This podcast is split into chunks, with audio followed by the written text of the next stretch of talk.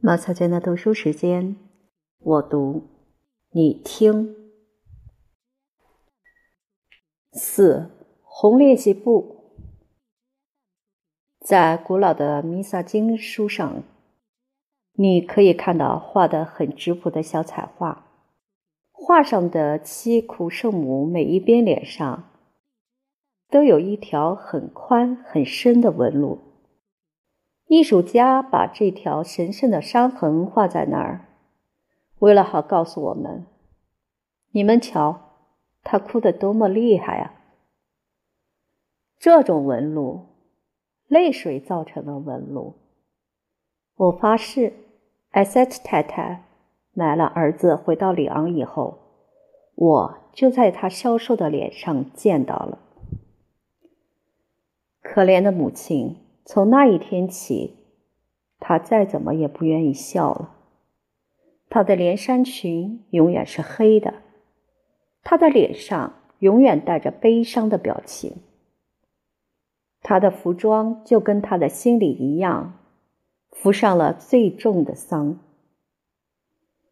后来一直没有除掉过。在其他方面，艾塞特家里没有什么变化。不过比以前更凄惨一点罢了。圣尼西亚教堂的本堂神父为了神父灵魂的安息，做了几台弥撒。两个孩子用他们父亲的一件旧斗篷做了两件黑衣服。生活，忧郁的生活又重新开始了。我们的亲爱的神父死了，已经有一些时候了。有一天晚上。临睡的时候，我看见亚克把我们的卧房锁了又锁，还很小心的把门缝堵死了，不免吃了一惊。然后他朝着我走过来，态度显得又庄严又神秘。我应该对您说，我们的朋友亚克自从从南方回来以后，他的日常习惯起了很奇怪的变化。首先。说来很少会有人相信，亚克不再哭了，或者说差不多不再哭了。其次，他对装订书籍的狂热爱好也几乎完全消失了。一个个的小胶水罐，有时候还会送到火炉跟前去。可是已经没有以前那么有兴致了。现在，如果您再需要一个书包的话，只有跪下来求才可以得到，真是没法相信的事儿。艾塞特太太定做的那个帽盒已经订了有一个星期，可是还没有完工。家里没有一个人注意到有什么不同，可是我看得很清楚，亚克一定在忙着一件什么事儿。有好几次，我在铺子里撞见他一个人在自言自语。而且还指手画脚。夜里他不睡觉，我听见他嘴里边嘟嘟囔囔念个不停，然后突然跳下床，在屋子里大步的走来走去。这一切都很不正常，我一想到就害怕，我觉得亚克快要发疯了。那天晚上，我看见他把我们的卧房门锁了又锁。我脑子里又想到他会发疯，吓得跳了起来。我的可怜的雅克，他却没有注意到，只是用两只手郑重地握住我的一只手。丹尼埃尔，他对我说：“我要告诉你一桩秘密，不过你要发誓永远不说出去。”我当时就明白了，雅克并没有疯。我毫不犹豫地回答：“雅克，我向你发誓。”怎么？你一点不知道？嘘，我做了一首诗，一首长诗。一首诗，亚克，你，你做了一首诗。作为回答，亚克从上衣里掏出一本很大很大的红练习簿，纸板硬封面是他自己装上去的。封面的上方，他用他那手很漂亮的字写着“宗教，宗教”。十二节诗歌，I set yak 主。这件事如此伟大，竟使我感到有点头晕了。你能体会到吗？，Yak，，我的哥哥，，Yak，，一个十三岁的孩子，成天哭哭啼啼，成天玩胶水罐的 Yak，，竟会做出宗教宗教十二节诗歌，而且竟没有一个人猜到。别人继续拆他挎着一个篮子到蔬菜店去。他父亲向他嚷得比以前更凶：“：“Yuck，，你这头蠢驴！”啊，可怜的亲爱的艾塞特·雅克，如果我有胆量的话，我正要跳起来搂住您的脖子，可是我不敢。您想想看，宗教，宗教，十二节诗歌。不过我不能不说句实话，这十二节的诗歌离这写完还早得很呢。我甚至相信他实际上只做了第一节的头四行。可是你也知道，像这种工作开头总是最难的，而且正像艾塞提亚克很有理由说的那样，既然我已经写了头四行，其余的就简单了。这不过是个时间问题。其余的虽然简单，不过是个时间问题。可是艾塞特亚克却一直没有能够写完。有什么法子呢？一首诗有一首诗的命运。看起来，宗教宗教十二节诗歌的命运是绝不会有十二节了。诗人白费力气，除了头四行，他再也做不下去了。这是命中注定的。最后。这个不幸的孩子不耐烦了，把他的诗抛到九霄云外，而且连缪斯也撵走了。就在当天，他又哭哭啼啼起来，一个个的小胶水罐又重新出现在火炉前面。那本红练习簿呢？哈哈，红练习簿，它也有它的命运。尼亚克对我说：“我把练习簿给你，你爱在上面写什么就写什么。”您知道我写的是什么吗？我的诗！天哪，小东西的诗！雅克把他的病传染给我了。现在，如果读者愿意的话，趁着小东西正在搜索枯肠找寻韵脚的时候，我们一步跨过他生命中的四五年。我急着要到达一八某年的一个春天，艾塞特家到今天还没有忘掉的那个春天。每一个家庭都有这种忘不了的日子。况且，我放过不提的我生命中的这个片段，读者即使不知道也没有什么损失。永远是那个老调子，永远是眼泪和困苦。买卖不好，拖欠房租，债主上门来讨债，母亲的钻石卖了，银器送进了当铺，被单破的尽是窟窿。裤子上打了许多补丁，什么东西都缺乏，每一天都得蒙垢忍辱。老师要问：明天我们怎么办呢？法院直达员粗暴的拉门铃的声音响了，看门人在我们经过的时候露出冷笑。还有借债，还有拒付证书，还有，还有，就这样，我们到了一八某一年。那一年，小东西即将读完他的哲学课。如果我的记忆不错的话，他长成了一个自命不凡的小伙子，一本正经地把自己看成一个哲学家，而且还看成一个诗人。其实他并不比一只靴子高，下巴颏上还没有长出一根胡子。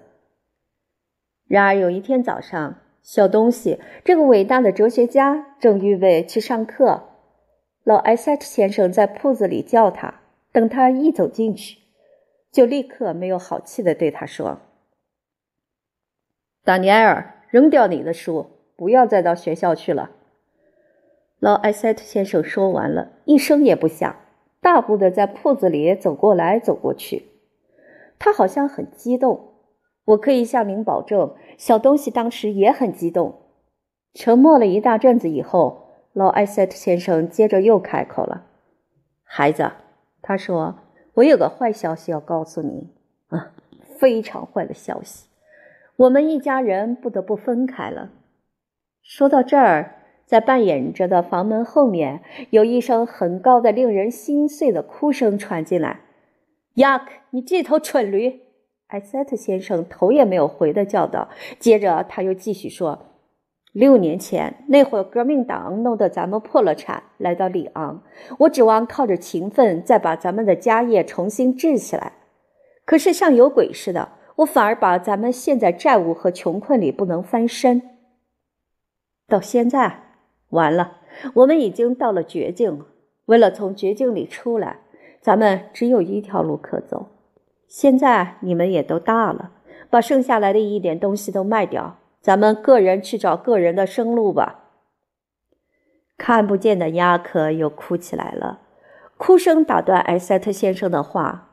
可是他自己也激动得非常厉害，所以没有再发脾气。他仅仅朝达尼埃尔做了个手势，叫他把门关上。门关上以后，才接着说下去。因此，我才这么决定了。在没有新的决定以前，你妈到南方去，住在你舅舅巴蒂斯特家里。亚克留在里昂，他已经在当铺里找到了一份小差事。我要进葡萄酒公司去当旅行推销员。至于你呢，我可怜的孩子，你也得去找你自己的生路。正好。我接到学区主任的一封信，他给你找了一个学监的位子。这儿，你看看。小东西接过信来，依我看，他一边看信一边说：“我没有时间好耽搁了，明天就得动身。”好吧，我明天动身。说到这儿，小东西把信折好，还给他父亲，他的手一点也不哆嗦。他是个伟大的哲学家，你也可以看得出来。这当儿，艾塞特太太走进铺子里来了，亚克胆怯地跟在他后面。两个人走到小东西跟前，一声不响地吻他。他们头天晚上就已经知道这件事。去收拾他的箱子吧，艾塞特先生突然地说。他明天早晨乘轮船走。艾塞特太太深深地叹了口气。亚克又开始呜咽起来，一切都完了。这一家人对不幸的遭遇已经开始习惯了。这个难忘的日子的第二天，全家人送小东西上船。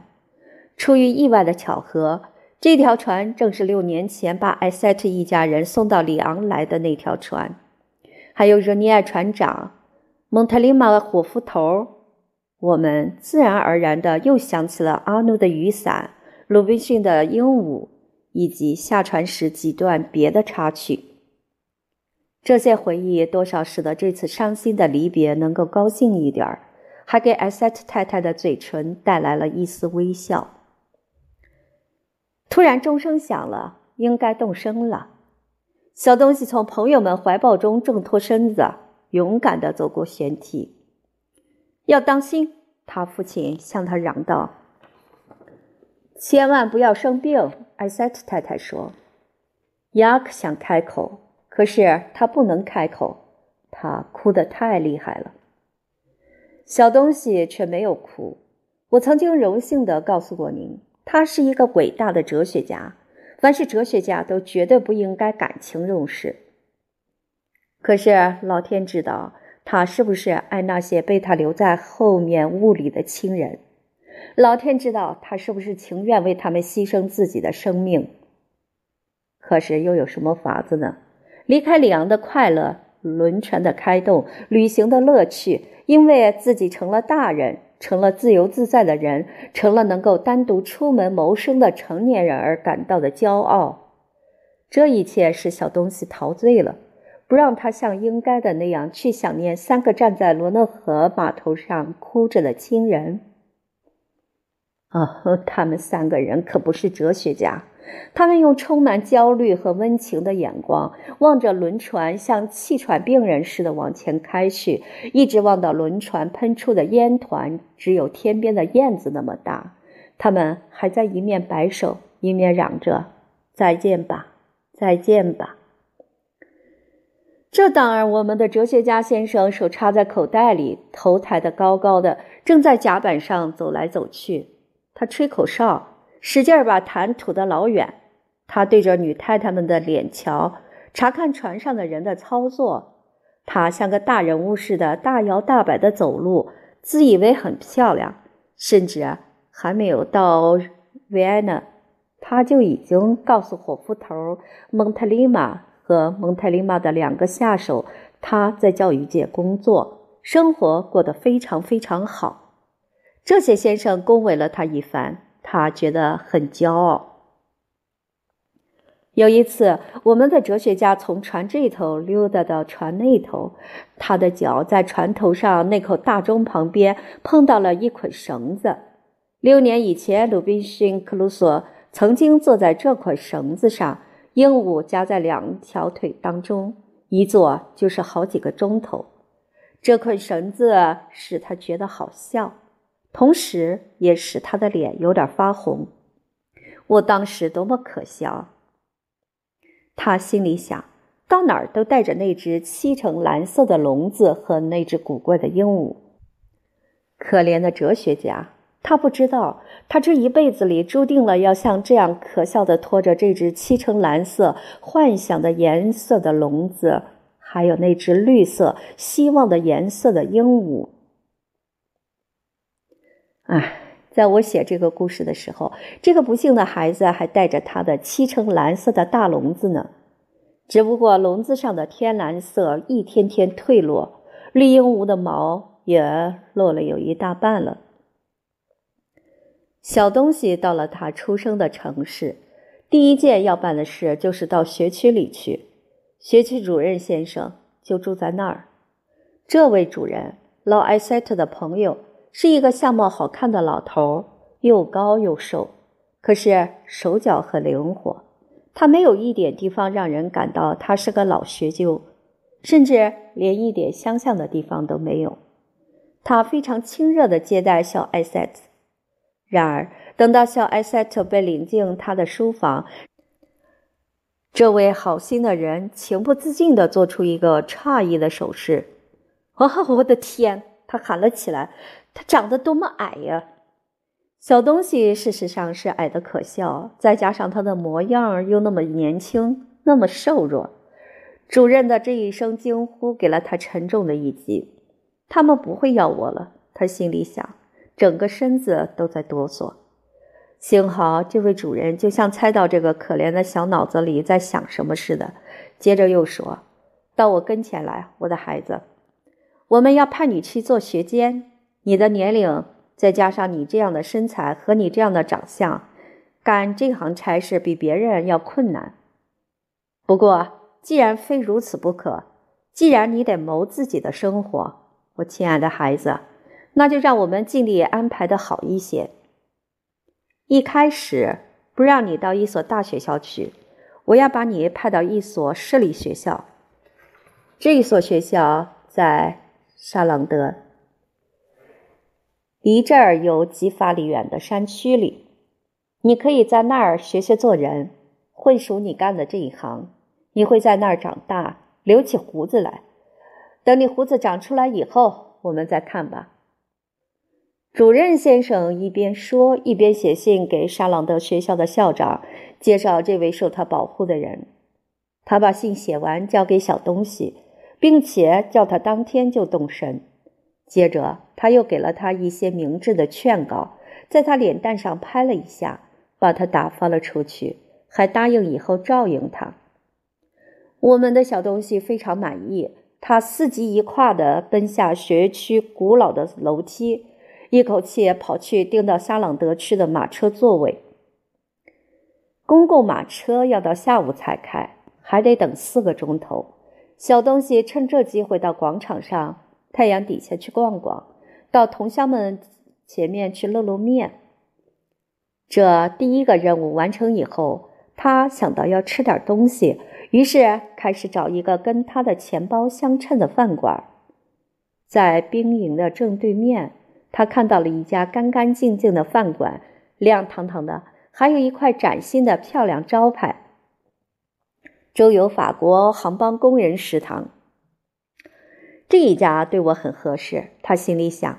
他犹豫了几分钟，小东西这还是第一次上馆子呢，才坚决地把门推开。饭馆里这时候一个人也没有，石灰粉白的墙，几张橡木桌子，在一个角落里有许多头上包着铜的、施着花花绿绿丝带的周游法国航班工人的长手杖。在柜台上有一个大胖子趴在一张报纸上打鼾。喂，来人呀！小东西说，一边握紧拳头捶桌子，就好像是一个常跑酒馆的人似的。柜台上的那个大胖子，这一点声音可没有把他惊醒。可是女店主从饭馆的里间跑了出来，看见命运之神给他带来的这个新主顾，他高声的大叫起来：“我的天，达尼埃尔先生，阿奴！”我的老阿奴，小东西回答。他们俩抱在一起。我的天主，真的，这是阿努，老阿努，埃塞特家从前的女佣人，现在是女店主，周游法国航班工人的妈妈。她嫁给了让佩洛尔，就是在柜台上打鼾的那个大胖子。您看他有多么高兴！这个好阿努，他又见到了达尼埃尔先生，他有多么高兴！他怎样在亲他？他怎样在抱他？他怎样闷得他透不过气来？正在他们亲热拥抱的时候，柜台上的那个人醒了。他看见妻子在热烈的招待这个不认识的年轻人，一开始觉得有点诧异。可是等让普洛尔知道这个不认识的年轻人就是达尼埃尔·埃塞特先生以后，高兴的脸都红了，拼命向这位贵宾献殷勤。达尼尔先生，您吃过中饭没有？哎呀，没有，我的好佩洛尔。正因为没有吃过，我才进来的呢。公正的老天，达尼尔先生还没有吃中饭。老阿努跑进厨房，让佩洛尔奔下酒窖，一个值得骄傲的酒窖。周游法国的航班工人都这么说。一转眼，刀叉放好了，桌子上摆满菜肴。小东西只用坐下来动手吃就行了。在他左边，阿努替他把面包切得又长又薄，让他蘸带壳弹簧鸡蛋吃。早上刚下的新鲜鸡蛋，又白又嫩，油汪汪的。在他右边，让佩洛尔替他斟了一种新教皇宫牌的陈年葡萄酒。这种葡萄酒斟出来。就像把红宝石撒在他的杯子里，小东西非常快乐，狼吞虎咽吃了个酒足饭饱。他一边吃一边还腾出时间来讲给他们听，说他刚进教育界工作，已经很体面的谋自己的生活了。